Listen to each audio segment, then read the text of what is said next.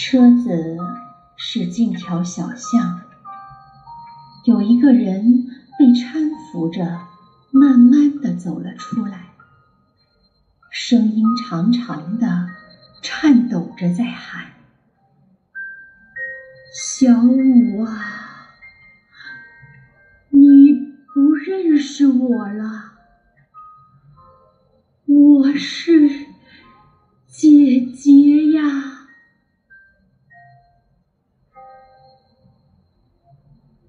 互相看看，仿佛时间已经凝固了。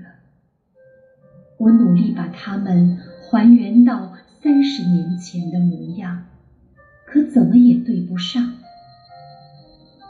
这天，我们去上坟，我踏着那厚厚的白雪，仿佛回到了童年，就像跟在爸爸的后面，把雪。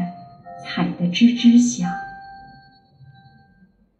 三十年后的今天，我又站在了这里。这些年来，我几乎把他们忘记了。眼前出现他们模糊的身影，眼光中，我似乎听见爸爸在讲：“